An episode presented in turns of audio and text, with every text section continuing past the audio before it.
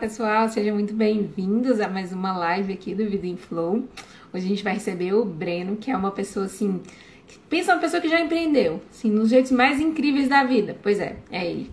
Ele vai mostrar pra gente direitinho como é que foi essa jornada. Vida em Flow é um espaço, é um espaço para quem quer começar a empreender na própria vida, para quem tá empacado, para quem não sabe exatamente como começa a colocar a própria vida em flow, né?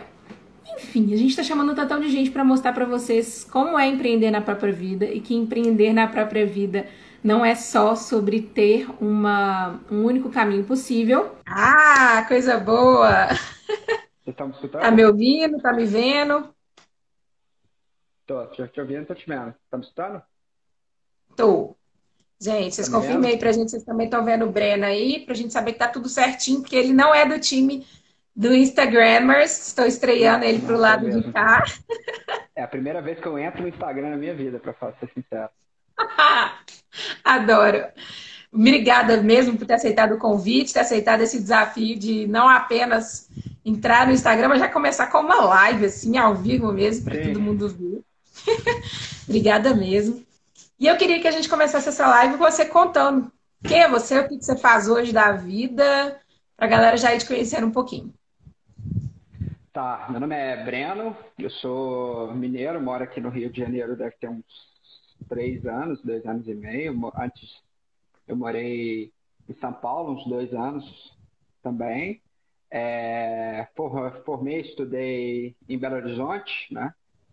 Fiz engenharia ambiental e hoje eu trabalho numa, numa uma fintech, né? O Stone Pagamentos, numa das empresas da, da, da fintech, né? Uma empresa chama TAG, que é uma infraestrutura de mercado financeiro. É, acho que, em resumo, de forma geral, acho que é isso. Assim. Ah, maravilhoso. Mas a parte boa, assim, é que eu não gosto de falar de empreendedorismo de negócio. Eu quero saber de todo o resto que você já empreendeu, que não tem nada a ver com o que você faz hoje da sua vida. Então, onde eu sei, essa história começa no Muay Thai. Mas eu ainda vou precisar aprender os detalhezinhos. Como é que foi essa história do Muay Thai? Como é que você começou? Tá, é... eu comecei, acho que eu comecei, eu comecei a lutar muito novo, muito novo assim, com uns, sei lá, 12, 13 anos. É... na época eu morava em Belo Horizonte e eu fui fazer alguma, fui fazer alguma atividade física diferente, eu nunca, nunca me dei bem, pelo menos naquela época com academia, o negócio de, de né, puxar ferro, esse tipo de coisa, não era muito a minha, minha minha vibe, assim, e aí eu comecei com uma coisa diferente, fui, fui aprender a lutar, assim. É... E aí eu comecei, basicamente, ali os primeiros passos ali, e eu sempre tive um negócio, eu sempre, eu sempre gostei muito de... Eu sempre gostei muito de entender o que tem por trás das coisas, assim. Então eu ficava lá, dando soco lá no saco, lá, 500 socos, 600 socos lá. Época de 13, 14 anos, eu passava... Comecei fazendo algumas aulas, né? Durante a semana, e aí eu comecei a transformar aquilo numa rotina, comecei a ir todo dia. E uma hora eu comecei a ir naquele negócio todo dia e começar a ficar tarde na academia. Então, quando eu era novo ainda, saía da escola, ficava um pedaço da tarde dentro da, da, da academia treinando, e eu gostava daquele negócio de... Da, tanto, tanto da... Acho que, eu, que eu, hoje eu entendo que acho que eu apaixonei, de fato, pela arte marcial, assim, foi um negócio de da biomecânica, de você entender um pouco mais do seu corpo, assim você entender como é que você se movimenta, como é que como é que é, o outro se movimenta, como é que você reage, como é que o outro reage, etc. E aí eu fiquei um tempo naquilo, e aí naturalmente eu comecei a cada vez me dedicar mais, e naturalmente a competição foi um caminho que se abriu em algum momento. Eu não lembro exatamente quando, mas eu comecei a passar um tempo ali, aí eu fui graduando, é, virei instrutor dentro da, da, da academia lá, que eu estava lá à tarde lá. E eu comecei a, a, a ir para uma veia mais de competição. Então, comecei a chegar a competir, alguma, é, alguns Opens BH na época, cidade no interior, etc. E, e aí, por um bom tempo, assim, é, eu era meio que ferro e fogo no Muay Thai. Assim, de, então, Muay Thai, kickboxing, boxe chinês, eu meio que passei por tudo. É, e fiquei ali por um bom tempo, ali, tendo, sei lá, 19 anos, 20 anos, meio que dedicado quase de segunda a sábado. É, fazendo esse tipo de coisa, assim. Foi um tempo bom, assim, que eu fiquei, que eu fiquei ali. Vero, dedicação aí é nível master. É, eu tenho, eu tenho, eu tenho esse negócio, assim, tudo que. Tudo que é, é, tem, tem, um negócio, tem um negócio meio interessante que é. Tudo que eu começo a fazer, eu, eu, eu escolho fazer ou não fazer. Né? E aquilo que eu escolho fazer, de certa forma, eu, eu, eu passo a me dedicar cada vez mais. Assim. E, e, aí é natural, sei lá, desde coisas bobas, às vezes coisas muito idiotas, assim, às vezes coisas que nem tão vantajosas assim para minha vida como um todo. Então, por exemplo, na faculdade, é, tinha um jogo de videogame lá na faculdade, que a gente um dia pegou um Nintendo 64 antigo lá, aí tinha o Smash Bros 64, e aí tinha uns três, quatro indivíduos que sentaram e começaram a jogar aquele negócio. E aí quando a gente viu, assim, é, depois de um tempo, seis, sete meses, a gente estava assistindo, sei lá, vídeo de campeão mundial jogando e a gente analisando movimento a movimento e falando, cara, o cara faz aquilo, a gente não sabe como é que ele faz aquilo, não faz muito sentido. Abre aí o código do jogo, vamos ver como é que o cara consegue fazer aquilo. E a gente basicamente formou um negócio absurdo, assim, de estudar como é que o negócio funcionava, umas cinco, seis pessoas. E a gente ficou uns dois, três anos da faculdade, a gente ficou muito bom naquilo mesmo, a nível competitivo mesmo, assim, Brasil, assim. É, eu não era o melhor, mas tipo, tinha gente que jogou, gente que foi para brasileiro e coisas desse tipo, assim. Justamente por causa desse hábito da gente sentar e falar, cara, o que tem por trás disso? Como é que esse negócio realmente funciona? Como é que uma pessoa que é profissional nesse negócio, ele joga isso, ele vê isso? Deve ser uma coisa diferente do que a gente faz. Então, acho que é essa meio que a cabeça, assim, por trás das coisas. Não, genial. Eu, assim, uma das coisas que eu sempre falo que, pelo menos, me move muito, chama-se curiosidade. É, eu gosto, sou muito curiosa de entender as coisas. Eu gosto de saber o que está funcionando, como é que é a lógica daquilo ali. E uma das coisas que eu acredito muito é numa vida criativa. E tem uma frase da Elizabeth Gilbert que ela fala que a vida criativa é aquela que você escolhe a curiosidade ao invés do medo. Então, assim, quando eu vejo você falando, a única coisa que vem na minha cabeça é: você podia assumir a postura do, nossa, eu não sei fazer isso, nunca vou chegar na postura desse, né, na, na posição dessa pessoa, tô lascado, enfim. Mas não, você, você assumir a postura contrária, de uma vida plenamente criativa, que é, cara, qual é a lógica? Tipo, se ele fez, se eu entender a lógica, talvez eu dê conta de fazer. Então, assim, às vezes é só ser curioso e comprometido, porque também tem muito isso. Acho que quando a gente. Estou falando aqui no rolê de empreender na vida, você é uma pessoa que empreendeu de vários jeitos, mas uma das coisas que não tem como você fugir quando você fala em empreender na própria vida é comprometimento.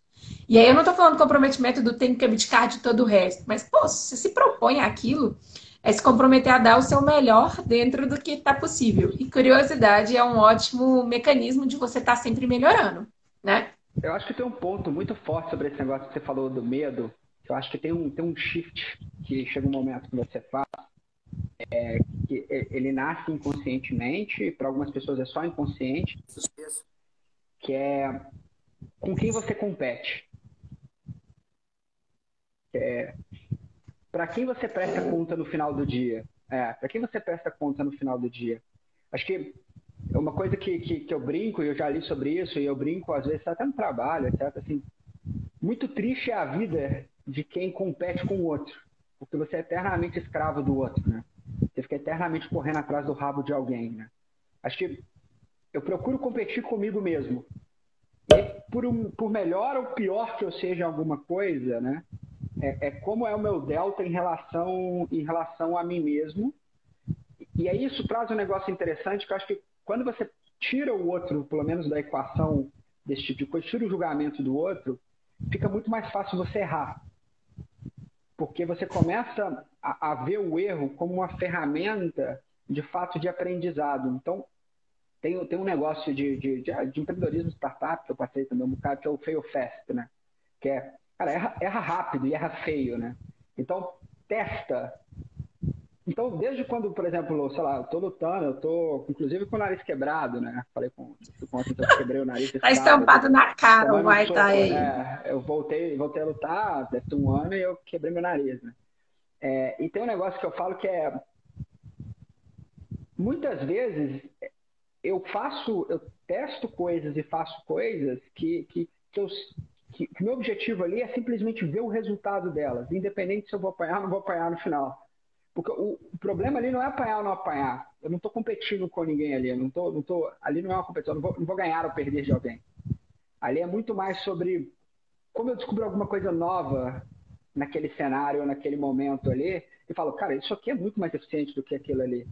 Mas, de uma certa forma, eu só descubro porque eu me coloco numa situação no qual eu corro risco, claro, de tomar um soco e eventualmente quebrar o nariz, mas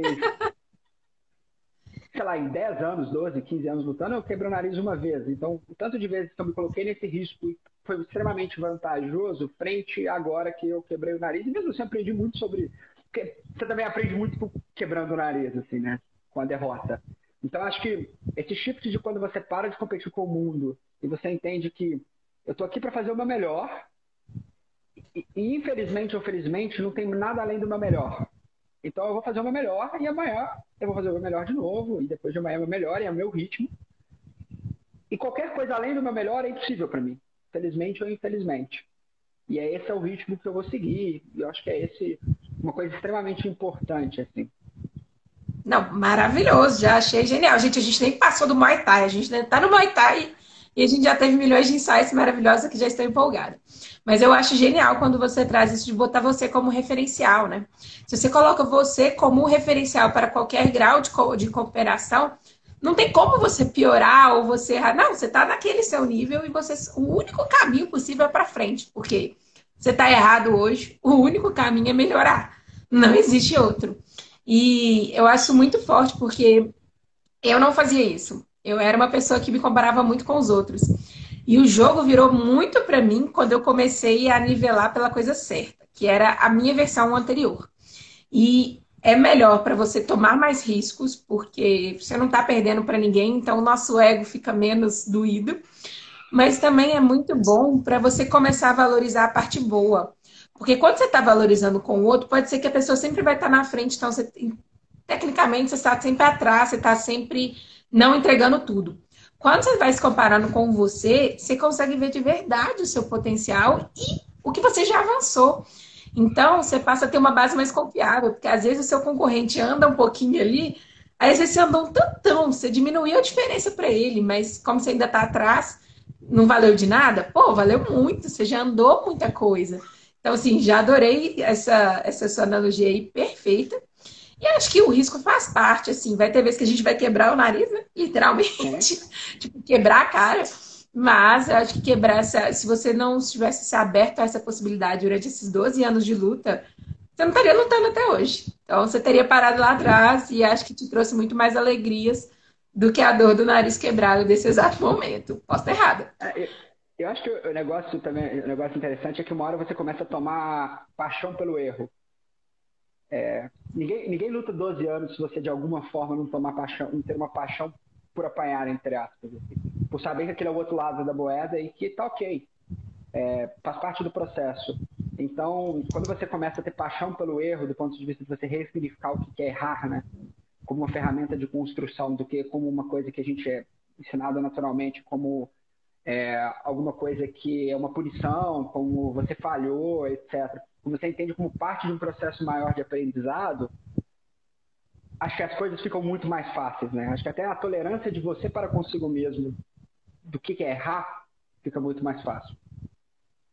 Não, perfeito, não poderia dizer melhor, não vou nem fazer nenhum complemento, já está convidado aqui, entendeu? Para dar até aula para o curso, porque assim, tá, tá, impressionada. É isso aí, e acho que a gente é, tomar o gosto pelo erro é que você passa a entender que o erro é uma ferramenta da aprendizagem, né? Ele não é um resultado. Sim, ele é um resultado não desejado, mas ele é uma ferramenta para você aprender. Não, sensacional. Mas você não parou no Muay Thai, até onde eu sei. Você continuou ali, você competiu no Muay Thai, mas essa sua vontade de fazendo coisas novas não parou por aí. Qual foi seu próximo passo? Acho que é... acho que eu entrei na faculdade, né? É, eu fiz, eu falei, eu fiz engenharia ambiental, não porque eu queria, mas porque eu meio que não sabia o que eu ia fazer. E na época meu pai falou, faz engenharia ambiental, é engenharia do futuro, que não sei o quê. E sei, sei lá, em 2008, 2009. Né? Futuro esse que nunca chegou, é, mas eu não estava na área.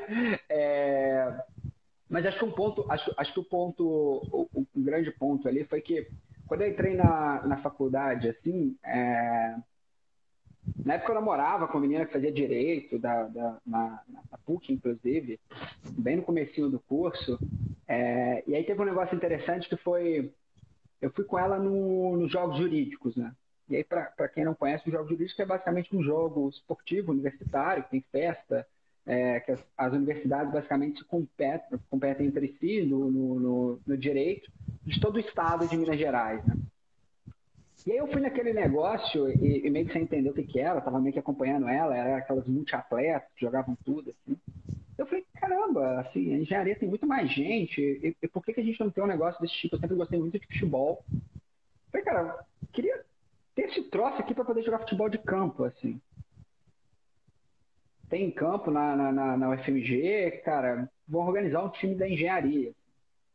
E meio que começou uma jornada minha na, na, em começar a construir o que a gente chamava de, de atlética. É, teve vários percalços no início. Primeiro a gente começou fazendo alguns, alguns campeonatos de futsal e era assim um inferno, porque eu ficava sábado domingo de mesário, lá na Pampulha, eu morava no Buritis, longe um caralho, e tinha que ir lá, e ficar uma hora no ônibus para ir voltar, acabava com o final de semana.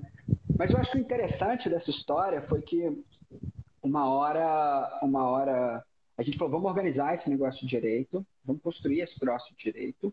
E a gente meio que não sabia muito o que a gente queria, porque quando você olha, cada atlética num, numa, num, curso é diferente, tem cultura diferente, cada, cada atlética numa, numa, numa faculdade é totalmente diferente, até que a engenharia da FMG de um jeito, da PUC é de outro, e assim por diante. E a gente falou, cara, o que, que a gente não quer?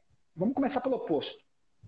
Dado que é meio difícil saber o que a gente quer, porque é um negócio, é uma pergunta meio exaustiva, que é como é que eu vou saber tudo que eu quero? Eu não sei o que existe, eu vou, eu vou pelo oposto, né? Dado meu pouco conhecimento, eu vou pelo que eu não quero. E eu deixo aberto o que eu quero. E a gente falou, ah, a gente colocou algumas coisas que a gente não queria. Então a gente não queria construir uma atlética que tivesse algumas coisas específicas. As atléticas na época eram muito vinculadas à CPF, né? A, a, a pessoa, né? Então não era atlética fulano de tal, era atlética do do fulano, do presidente, não era Atlética, sei lá, vou dar um exemplo aqui, é, que não necessariamente é um exemplo que é real na época, né? não era Atlética de Engenharia da PUC, era Atlética do Carlos Manuel. E a gente falou, cara, não, não queremos isso, a gente não quer associar a Atlética a uma pessoa, queremos associar uma instituição. Então a gente determinou algumas regras e a gente começou meio que fazer um processo seletivo. E aí tinha um negócio engraçado que é, que é é, vou falar um negócio polêmico aqui, que hoje eu me arrependo bastante. Que era na época eu odiava empresas júnior. Odiava, odiava empresas júnior. Odiava empresas júnior. É, odiava empresas júnior e resolveu empreender dentro da engenharia. Odiava, odiava. Eu via a galera andando com blusa polo, falando de PMBOK, de, de gestão de projetos. Só que cara tem 20 anos de idade, que você está falando de gestão de projeto. Cara, você não subiu nada na sua vida. Para que você está lendo livro de 500 páginas de PMBOK? Para com isso. E aí meio que na, ali na contra-revolução, a gente falou assim: vamos construir um negócio onde a gente faz o que a gente quiser, que é Atlética. O mais importante não vai ser o esporte. O mais importante vai ser a gente tocar esse negócio, fazer esse negócio acontecer. E aí a gente faz do jeito que a gente achar que tem que fazer. E como a gente vai fazer, a gente não sabe ainda. E a gente juntou ali umas cinco pessoas, e aí eu tive sorte, e é uma coisa muito importante de ter gente muito melhor que você junto com você. É, de longe, eu era mais inexperiente, o mais inocente, o, o, o mais burro de todo mundo que estava ali, dos cinco pessoas que estavam ali, seis pessoas que estavam no início. É... E a gente começou a construir uma atlética de fato. E aí o interessante disso foi que esse negócio rapidamente escalou para a gente construir o nosso próprio jogos jurídicos de Minas Gerais, que é o que a gente chama de engenharias de Minas Gerais. Então a gente foi construir engenharias, foi fazer uma atlética dentro de casa, foi meio que fazer quase um tour por Minas Gerais, assim, junto com uma outra atlética que era bastante relevante na época, que era a Federal de Uberlândia, para construir um evento que meio que unificasse todas as engenharias de Minas Gerais num lugar só, para a gente jogar durante cinco dias, se encontrar durante cinco dias, jogar um evento, um mega evento, etc. E meio que a gente vai fazendo isso e a gente não sabia muito bem onde esse negócio ia dar. Mas acho que o mais interessante é e aí é um negócio que, que, que, que, eu falo muito, até que estava conversando com, com, com o Lucas sobre isso, né, Chico, que acho que o mais importante não é você saber onde você quer chegar. É você saber qual o próximo movimento que você se sente bem e faz sentido. Oh.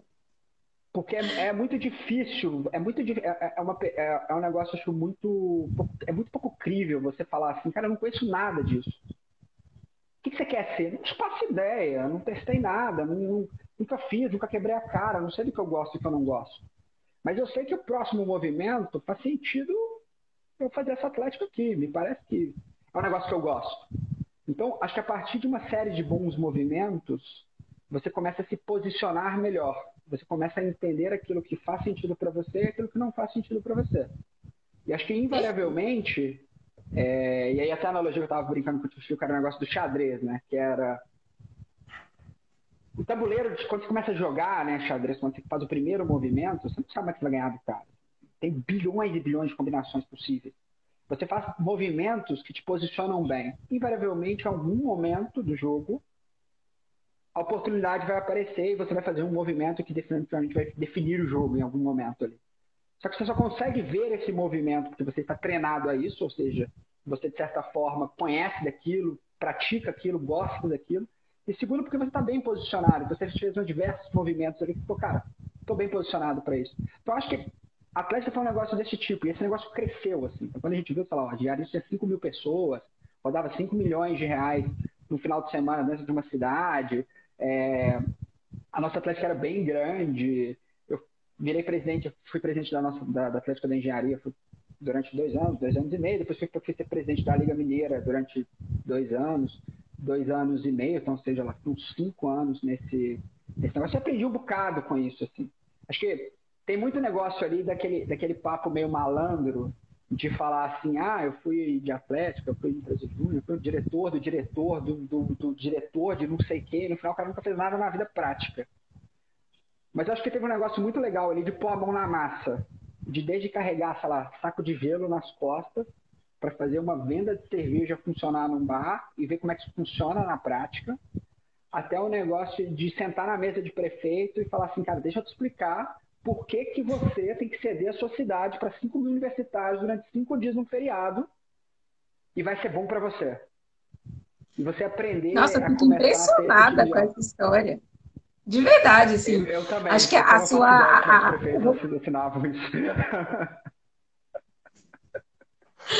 Acho que a, a, o trem, assim, é impressionante, porque começa com um. Você não chegou falando, eu quero uma atlética. Você foi num, num lugar, em algum momento da sua vida normal, olhou para aquilo e falou: pô, eu quero a minha versão disso. Né? Sou formada em direito, sou da UFMG, então jogos jurídicos é uma realidade que pra gente era muito comum. Eu entrei na faculdade com as pessoas já falando dos jogos jurídicos, assim. Eu entrei no primeiro semestre, eu entrei em março, e em março o pessoal já falava, vocês vão, né? E os jogos jurídicos é em novembro, então, assim, já era desde março aquela lavagem cerebral. Então, assim, eu nunca parei para pensar que na engenharia não existia isso, vocês não tinham essa realidade. E aí é muito doido você experimentar uma outra realidade que você nunca viveu e falar, não apenas, é, e aí mais uma vez é a mesma coisa do Tai, né? Você podia virar e falar, não, queria tanto. Alguém podia criar uma engenharia, das, né? Um jogos jurídicos para engenharia. Mas não, você virou e falou, beleza, o que eu tenho que fazer? Como é que funciona esse trem aí de jogos jurídicos e o que, que eu posso fazer para criar minha própria versão dentro da minha área, que no caso é engenharia. Então eu já boto muita fé nessa história só nesse ponto. E, gente, eu estava fazendo o, o sinal do Rô aqui, para quem não estava na live do Thiago Raidan, a gente criou essa brincadeira, que é uma coisa da perestroika. Eu estou vendo o pessoal mandando aí.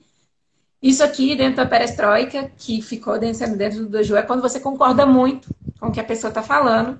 Então, se vocês acharem que a gente está falando alguma coisa que faz sentido aí, pode mandar a mãozinha que a gente vai entender que a gente, que vocês estão ouvindo a gente, que está fazendo sentido. É bom para a gente sentir que a gente não está falando sozinho. É, mas voltando à sua parte, que eu dei a pausa aí para poder aí, explicar way, o pessoal que chegando agora. Aí, ó. O Raidan era meu calor. Na aí, Adoro BH e suas coincidências, né? Seus contatos aí. Mas o movimento número dois, que eu gosto muito da sua história, é o movimento de você. Se eu não sei qual é o destino, se eu já não sei o que eu não quero, já é bom o suficiente. Porque eu escuto muito aquela frase, né? Ah, para quem não sabe para onde quer ir, é, qualquer vento básico, qualquer direção serve. Mas eu acho que não, cara.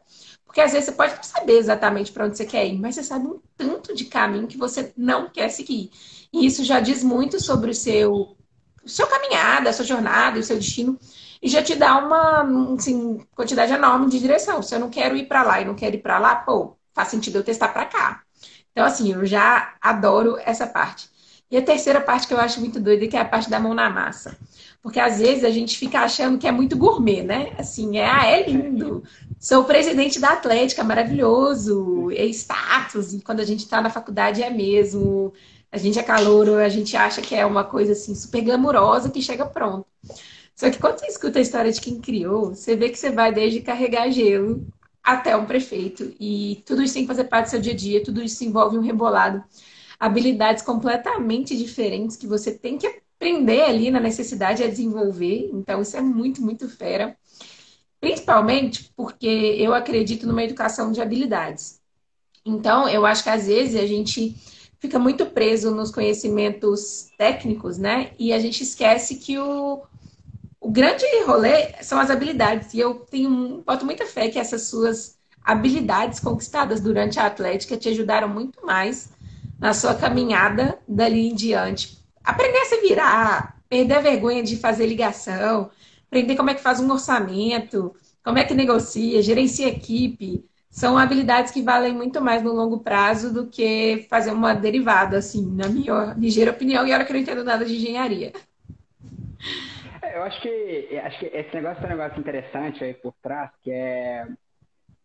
Quando eu, quando eu olho o crescimento de pessoa, né, seja profissionalmente, seja em qualquer. Acho que, acho que uma coisa que está muito relacionada é a quais caixas, a quais ferramentas você tem na sua caixa de ferramentas. Né? Toda vez que eu vejo alguém resolvendo um problema que eu teoricamente não resolvi, seja profissionalmente, seja em qualquer lugar, eu penso, o que, que, esse, o que, que essa pessoa pensou, o que, que essa pessoa tem acesso que eu não tenho acesso? Ou ela resolveu de algum jeito que eu nitidamente olho e falo, como é que esse cara pensou nisso? Por que, que isso não é natural para mim? Por que, que é natural para ele? Eu vou dar um exemplo bem esdrúxulo aqui. Uma vez eu estava discutindo dentro do, lá, do trabalho e tal. E aí um cara falou comigo assim.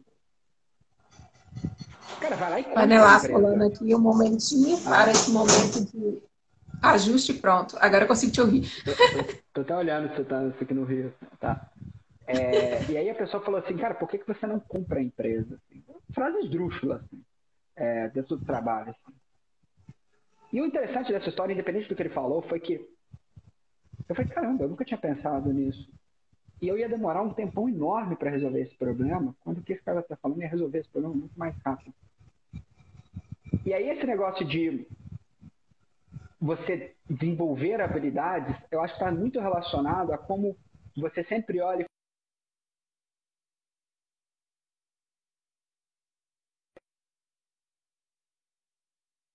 resolver? E quais são as ferramentas que, teoricamente, alguém consegue resolver? Tem ou não tem? Acho que o primeiro passo é você sempre conseguir reconhecer que tem alguma coisa que você não sabe fazer. Você fala, aquele problema eu não sei resolver e aquele, aquela pessoa consegue resolver. Eu acho que o segundo passo, é, pelo menos é o modo como minha cabeça funciona, é dado que eu entendi que ele resolve problemas que eu não resolvo, o que ele faz para resolver? Ele tem alguma coisa ali que ele faz que eu não consigo resolver. E aí, geralmente, eu vou lá perguntar. É, como é que você pensou? De onde você tirou isso? E aí o cara fala, cara, não, porque é muito fácil, funciona assim, assim, assim. E aí, cada vez mais, eu acho que é sobre você trazer caixas novas, ferramentas novas para sua caixa de ferramentas. E aí, naturalmente, você vai tendo problemas mais complexos que você consegue resolver com ferramentas muito mais eficientes. É claro que eu posso furar uma parede pegando um prego e dando 500 marteladas. Né? Você gasta muito mais tempo do que se eu pegar uma furadeira e furar. Então alguém conhece uma furadeira e alguém conhece um martelo e um prego. Acho que é meio esse jogo de como você. E acho que aí é o ponto importantíssimo de você ter pessoas próximas de você, de você cultivar pessoas que te dão pontos de vista completamente diferentes das coisas, que têm habilidades completamente complementares em relação ao que você faz. Acho que, acho que o próprio negócio da Atlético é um negócio muito interessante, porque quando a gente começou, é, a gente falou assim: se a gente quer construir um negócio diferente, Vamos tentar trazer uma galera diferente. Então a gente foi atrás do, sei lá, e olha pra você ver a ironia, foi atrás meio dos presidentes das empresas júnior e fui tentar convencer o cara a largar aquilo E, cara, fui dar atlética comigo. E, por incrível que pareça, a gente conseguiu fazer isso com alguns.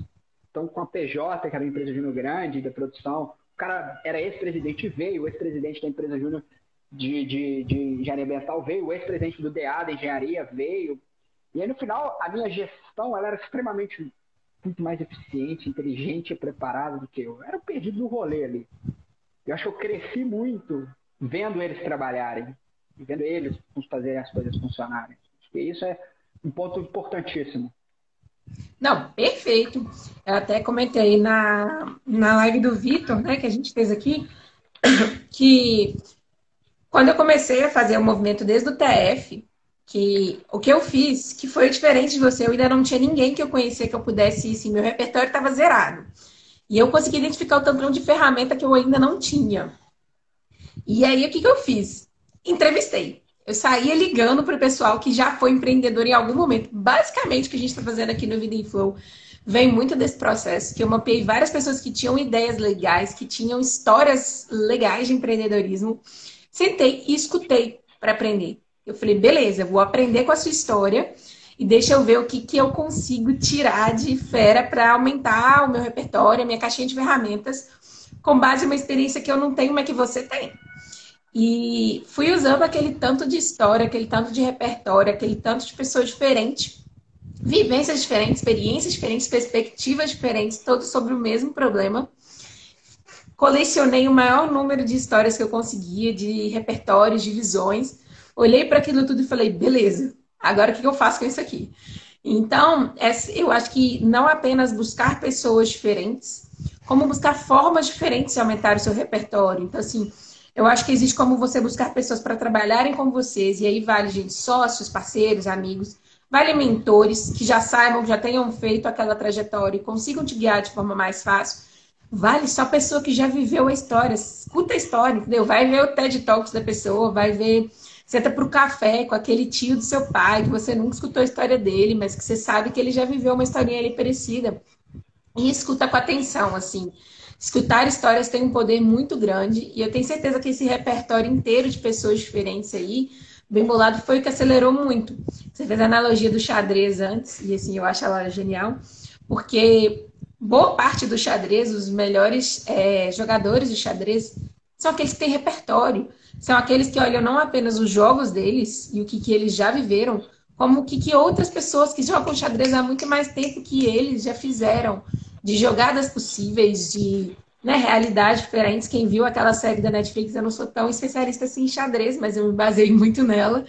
Sim, você pode sentar e estudar o jogo dos outros e ver o que é que aquela pessoa usou no jogo dela, que você pode trazer para o seu, que vai encurtar a sua jornada, né? Meu pai fala uma frase que eu já vão me ver falando várias vezes aqui, gente, porque eu sou fã número um dela. Que mais esperto do que aquele que aprende com os próprios erros é aquele que aprende com o erro dos outros. Então, assim, você não precisa esperar você viver na pele tudo para poder aí sim se aprender. Pô, se tem alguém que já tem aquele repertório, que já sabe te falar que aquele caminho ele não dá, escuta. Se não fizer sentido, vai ver na sua própria pele. Mas tem hora que não, você já sabe que faz sentido. Então, encurta o caminho aí. E assim, essa ideia da, da atlética com repertório de gente, com base no não, e não com base no sim, né? O que, que eu não quero com mão na massa e fazer o que é preciso, né? O planejamento ele não tem que ser da jornada inteira. Você tem que saber quais são os próximos passos. Porque o resto do caminho vai ser só com base ali no jogo entre você e o fluxo do universo que vai te jogar algumas novas variáveis para você considerar nessa jogada. E, enfim, eu acho genial essa história da engenharia da Atlética. Eu queria te fazer uma perguntinha sobre isso, que é, se você pudesse voltar para a sua versão de que estava começando ali. O dia que você chegou, foi nos Jogos Jurídicos, falou, quero construir um Paranauê parecido com esse aí. O que, que o, o Breno de hoje diria para o Breno de antes para tentar ajudar? Se você fosse seu próprio mentor, o que, que você diria para poder encurtar a sua caminhada? Acho que eu diria que é hoje uma das frases que eu mais falo, que é, no final é tudo sobre gente. É, não importa, profissionalmente ou qualquer coisa. No final é tudo sobre gente. É, ache, ache pessoas que têm o mesmo brilho no olho que você tem em relação àquilo que você está construindo. Pessoas, cara, que sejam inteligentes, tenham energia, é, sejam inteligentes, tenham energia, que tenham, que tenham, que sejam pessoas que te empurrem, que te empurrem para frente, que estejam ali na trincheira é, com você, porque tempos difíceis vão chegar, independente de que você esteja fazendo, tempos difíceis vão chegar. E, e, o vínculo duradouro, de fato, que vai fazer você sair do outro lado, são as pessoas que vão estar do lado de você na hora que esse tempo difícil chegar. É, e muitas vezes vão ser pessoas que não está esperando, vão ser pessoas completamente diferentes do que você está esperando. É, então, no final, tudo é sobre gente. Então, acho que o empreendedor, ele é, por conceito, alguém que está preocupado o tempo todo de estar tá perto de gente que é melhor que ele. Então, o que eu falaria é que eu acho que eu acabei fazendo na sorte e que depois, conscientemente, eu aprendi com o passar do tempo foi acho gente muito boa. Gente muito boa faz qualquer coisa. Gente muito boa aprende sobre qualquer coisa. Você tem que aprender a fazer fluxo de caixa. Cara, ele vai aprender. Ele não vai ser um especialista no fluxo de caixa. Mas, cara, você está fazendo uma atlética. Você não está fazendo o Banco Internacional de Liquidação. Entendeu? Você só precisa do Excel. Então, essas pessoas são capazes de aprender qualquer coisa. E elas são capazes de subir qualquer coisa. Então, acho que é a coisa mais importante que eu diria para mim. Não, maravilhoso, perfeito, sem defeitos. Acho que é essa questão do se cercar de pessoas que te nivelem por cima, né?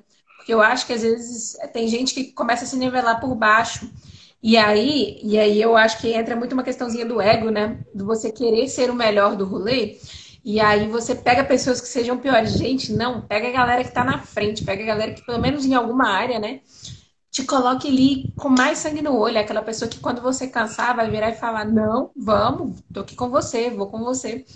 E não aquela pessoa que vai estar sempre ali te admirando, te tietando, mas que na verdade não está te agregando em nada a não ser afagando o seu ego e te deixando se sentindo ali com a vaidade um pouquinho mais é, amaciada ali, vamos dizer.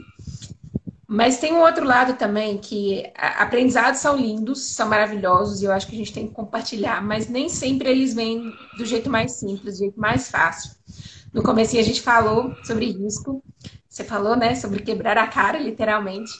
Mas uhum. nessa história da, do engenharia e da atlética, assim, como é que foi? Você, todo mundo te aceitou, todo mundo apoiou, a galera achou que você estava doido teve afetou alguma outra área da sua vida ou essa jornada de empreendedorismo é sempre linda e maravilhosa, sem problemas? É, acho que assim, é, acho que acho que aqui eu vou focar na Atlética, que eu acho que o impacto dela foi maior é, na, na, minha vida aqui.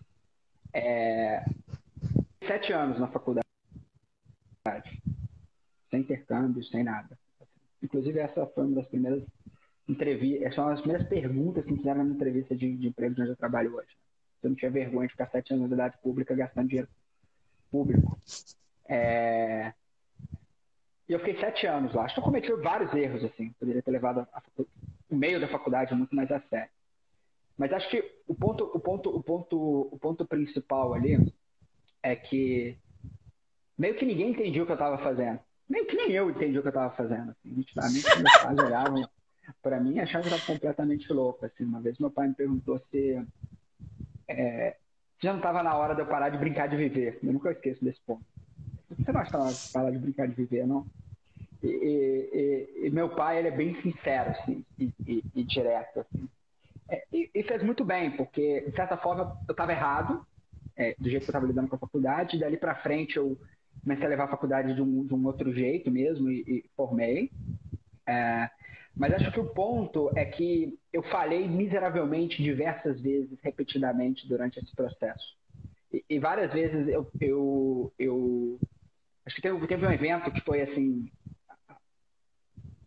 Foi claro para mim isso, foi que quando a gente fez o primeiro engenharia, a gente começou a construir o primeiro engenharia, a logística do primeiro engenharia, tinha uma coisa que era muito simples.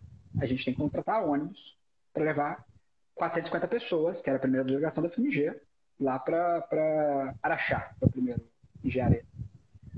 E a gente tinha um acordo com a escola de engenharia de patrocínio, mais ou menos ali no se não me engano, era 20 mil reais. E a gente, na inocência, né, fez meio que fluxo de caixa, meio que já esperando aqueles 20 mil reais. E aí eu lembro, foi uma quinta-feira, eu fui chamado na escola de engenharia, e aí o, o, o, o diretor da escola de engenharia me chamou e falou, cara, não vai sair o, o patrocínio. Não vai sair, porque a escola de engenharia não te não reconhece, mesmo você ter um CNPJ, eu não te reconheço como uma instituição que faz parte da escola. Então, eu tentei, mas eu não consigo dar seu dinheiro para você. É, vou ter um problema aqui, claro, me desvio de verba se eu fizer isso. Eu falei, fudeu. Tem 20 mil reais, os acabaram de sumir. E a gente já comprou tudo. Não tem como devolver os pacotes agora. Não tem como devolver o dinheiro dos pacotes. É, e aquele, aquele dia, assim, hoje eu já tive problemas muito piores do que esse. Mas aquele dia, para aquela época, eu lembro que eu sentei assim e falei, meu, não sei o que fazer. Estou devendo 20 mil reais. Eu acabei de brincar, de começar a brincar desse negócio e eu já estou devendo 20 mil reais. É, e uma galera falou comigo na época, cara, não mexe com isso. Você é perda de tempo. É, isso vai destruir sua vida. Então, de cara que era de outras atléticas falou, cara, você só vai trabalhar, entendeu? Não mexe com isso. E eu falei, cara, eu devia ter escutado essas pessoas.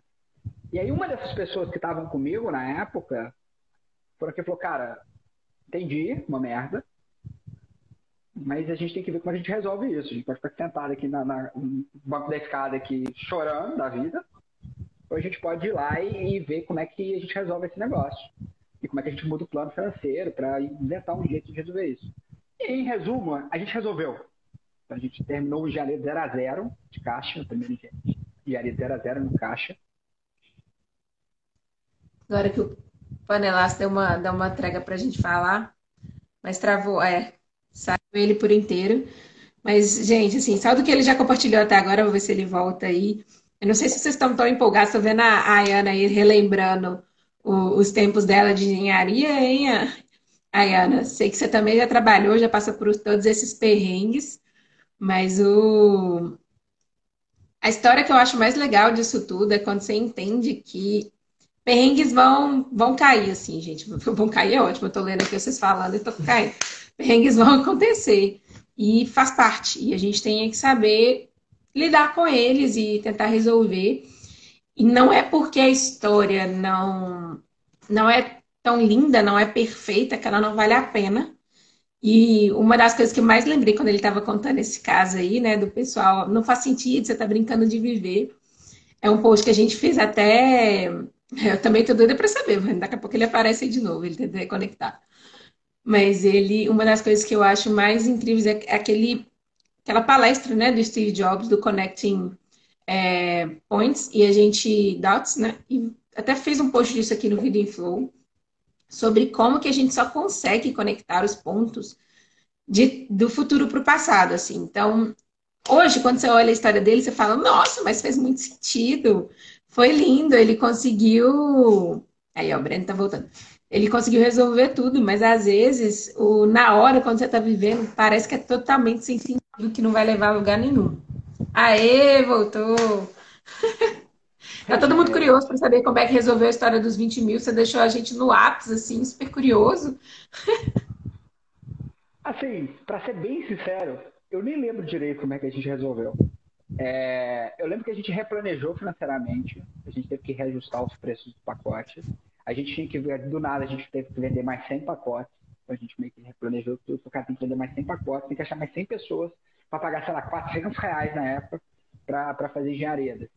É... A gente foi cortando custo de um lado, do outro. Eu lembro que foi uma série de ações, assim, não tinha uma bala de prata que resolveu o problema.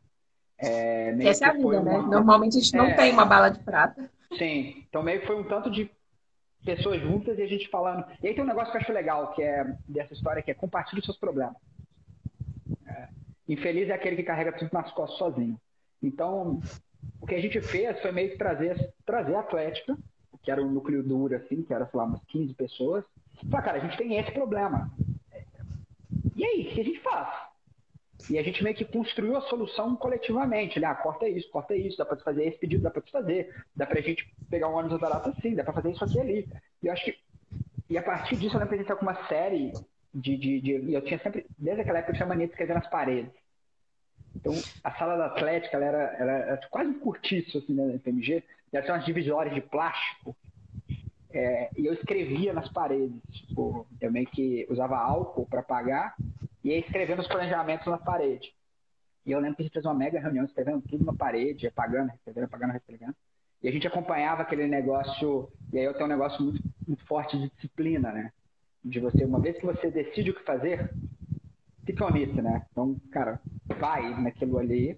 Você não tem problema você refazer o plano 15 vezes. Mas enquanto você tiver um plano, um plano você tem. E aí siga aquele plano, né? E a gente meio que foi fazendo aquilo, e, ah, se não me engano, final de dia, final de dia, batendo caixa. E a gente conseguiu, assim, é, na tampa da berola, mas a gente é, conseguiu. Assim. Sensacional. Sensacional. Eu estava aqui falando com o pessoal quando você estava. É, você uhum. caiu aí rapidão. Que uma das coisas que eu acho muito legal, você falou a história do brincar de viver, né? E na época, hoje, eu vendo essa história, eu acho assim, genial. O cara fez um projeto incrível que deu para ele um repertório maravilhoso de ferramentas e assim, incrível. Mas quando você está vivendo, é muito diferente. Ah. E aí, só quando você. É aquele é, palestra né, do Steve Jobs, você só consegue conectar os pontos do futuro para o passado, né? De, de frente para trás. Porque você Toda não consegue. É linda quando termina. Exatamente. E essa ideia sua do plano, a Vanessa está até aqui falando, né? Enquanto você tiver um plano, é aquele plano que você tem e é sensacional, somos super favoráveis ao planejamento. E as pessoas têm que entender que plane... e aí assim, é como eu entendo. Planejamento ele é GPS. O planejamento ele não é mapa. Então ele não está escrito em pedra e é daquele jeito não. Você faz uma simulação, gente. Quem nunca jogou ali um destino no GPS? Você joga lá no Waze. Quero ir para tal lugar. Aí ele te dá uma trajetória possível. No meio do caminho pode ser que algum, alguém aí fura pneu, alguém tem um acidente, que, que o, o GPS faz?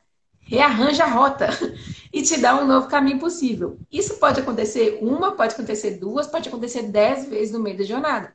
E todas as vezes que isso acontecer, o que, que vai acontecer? O GPS vai ajeitar. E é isso. Então, o seu planejamento sempre vai ser aquele que você tem, porque ele é um GPS, ele é aquele que você vai adaptar ao longo do caminho, ele é dinâmico. Se você está fazendo um planejamento que é estático, escrito em pedra, você vai se frustrar, porque a vida não é estática, a vida é dinâmica e a vida está cheia de surpresinhas guardadas aí pra gente, que fazem até a história ficar legal. Hoje, dá para várias dos perrengues que a gente passou no passado viram histórias legais serem compartilhadas aqui no Vida Flow. A gente está cheio delas, né? A galera que tá aqui contando que na época não foi gostosinho, na época não foi tão engraçado e divertido, mas que hoje, você do futuro, olhando para você do passado, você fala: não, eu precisava daquilo. Mas na época talvez não tenha sido tão levinho e tão gostosinho assim. Então, obrigada mesmo por compartilhar até os perrengues, porque eu sei que às vezes não é fácil. A gente fica querendo compartilhar só a parte boa. Eu acho que tem um negócio, tem, acho que tem, uma, tem, uma, tem um conceito que ele é muito, muito representativo disso. É um conceito de um, de um estatístico, trader que ficou famoso, que é o conceito de antifrágil.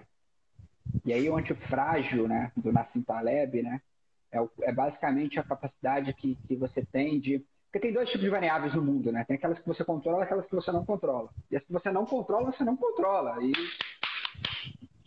não tem o que fazer em relação àquilo ali. É, você está ali no vento do mundo. É. E você só pode maximizar aquilo que você controla.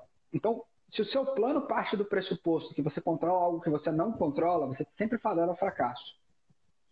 Então, acho que é como você se prepara para aquilo que você faz, que você tem controle. E você sabe que amanhã pode ser um dia completamente diferente, porque pode acontecer uma coisa completamente diferente e que você não sabia que podia ser possível, que você não estava esperando e que vai mudar tudo e você vai voltar para mesmas variáveis que você tem. E aí hoje, quando eu olho lá para o Atlético, o que eu tinha, tinha claramente era alavanca de venda e alavanca de custo. Ou a gente vende mais e traz mais receita, a gente diminui o custo e, e naturalmente o caixa fica mais positivo. E dado um evento externo, que claro, a gente poderia ter, se a gente não fosse tão inocente, tão juninho, a gente poderia ter previsto, mas eu era o que eu era na época, infelizmente ou infelizmente foi o necessário para chegar até onde eu quem eu sou, é... a gente não sabia. E aquele negócio mudou. E a gente foi para as alavancas que a gente tinha controle.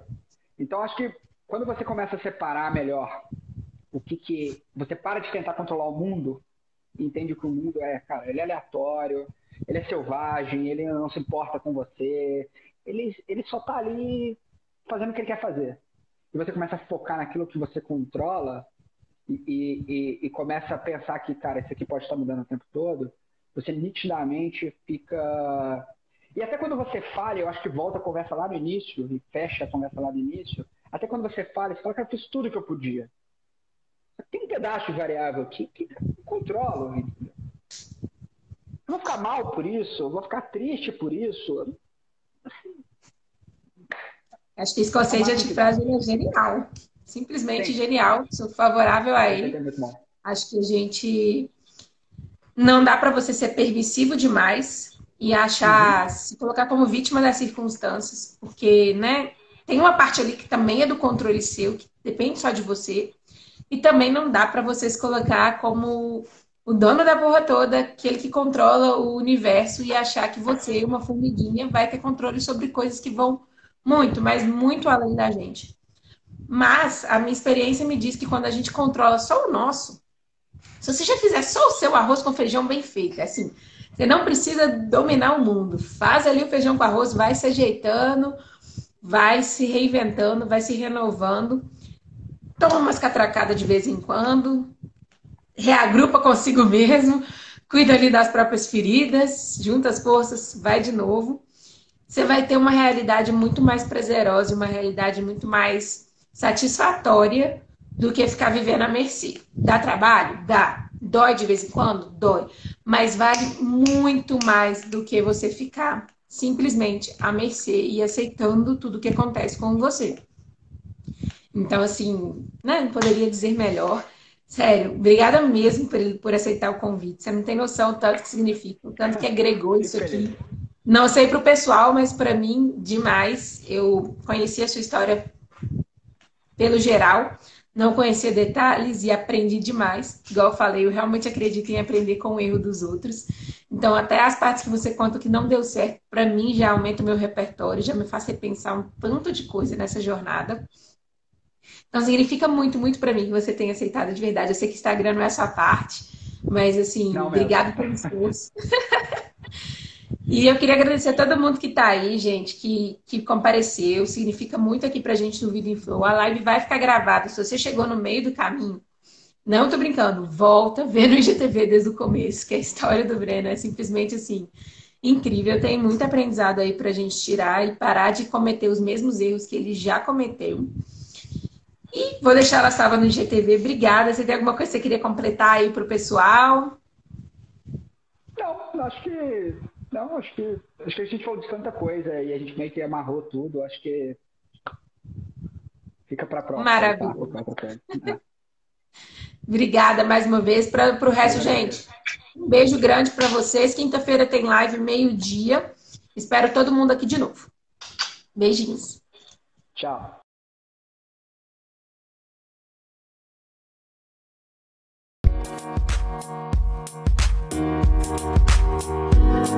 you.